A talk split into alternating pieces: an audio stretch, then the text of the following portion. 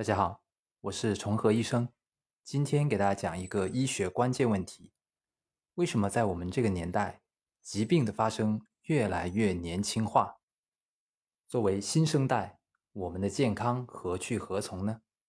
作为上一代，我们的孩子、我们的下一代将面临怎样的健康危机呢？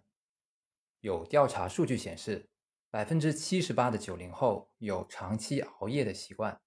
百分之五十四，也就是超过一半的九零后已经被脱发的问题所困扰。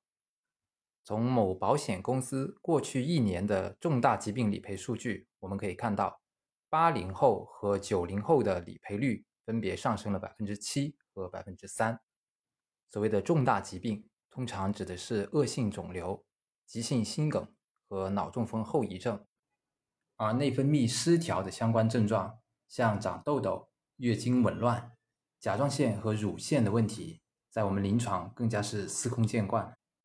在一线城市的白领亚健康比例高达了百分之七十六，而处于过劳状态的白领接近了六成。青少年的总体近视率超过了一半，其中小学生是百分之三十五，初中生已经达到百分之七十一，高中生更加是百分之八十。这是全国卫健委的数据啊。也就是说，在我们国家想选一个飞行员已经很不容易了。如果说这些数据还不够鲜活的话，我们不妨回顾一下身边年轻的亲友，你一定会有更直观的感受。所以说，我们不禁要问：问题究竟出在了哪里？让我们这样来理解：临床疾病的发生来源于身体的症状，而身体的症状来源于系统的失衡，也就是西医所说的七大系统。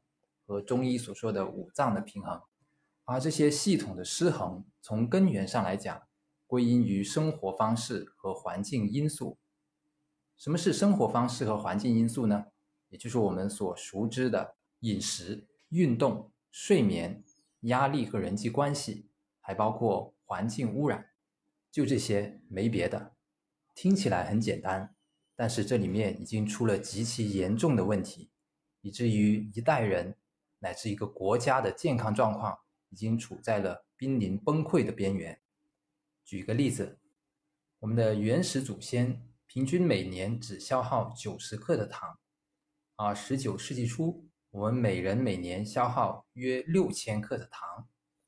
到了今天，我们每人每年消耗约六十八到八十二千克的糖。大家可以算一下，这里面是多少倍数？关键是从药理剂量的消耗角度来说，所有这些糖都是有害的，而且这些糖的来源并不是我们真正意义上的天然食物糖，而是绝大部分的工业加工糖。完了，工业加工糖的吸收机制它是不一样的，它会直接被血液吸收，升高血糖，损害肝脏，造成胰岛素和食欲的紊乱，导致肥胖和糖尿病、心脏病。乃至癌症，这只是一个例子。包括这些含糖食物在内的绝大多数的现代食物，乃至我们的水源，都已经受到了重金属的污染。因为我们的食物和饮用水来源于土壤、地下水、海洋和空气的大循环，而这些种种无一幸免的，通通都受到了污染。据研究，远在北极的爱斯基摩人。也在体内发现了大量的重金属残留，只是因为他们捕食了海洋里面的鱼类。试想一下，连爱斯基摩人这样在地理位置上相对远离现代工业的人群都不能幸免，那像我们这些身处现代文明核心地段的城市人群就可想而知了，不得病才怪呢。再加上现代的生活工作安排，容易造成睡眠节律紊乱。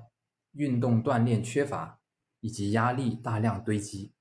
试想一下，连幼儿园的小朋友都有入学的压力，还有二胎的情绪困扰这些，那么二三十岁的年轻人其实早就已经饱受摧残了。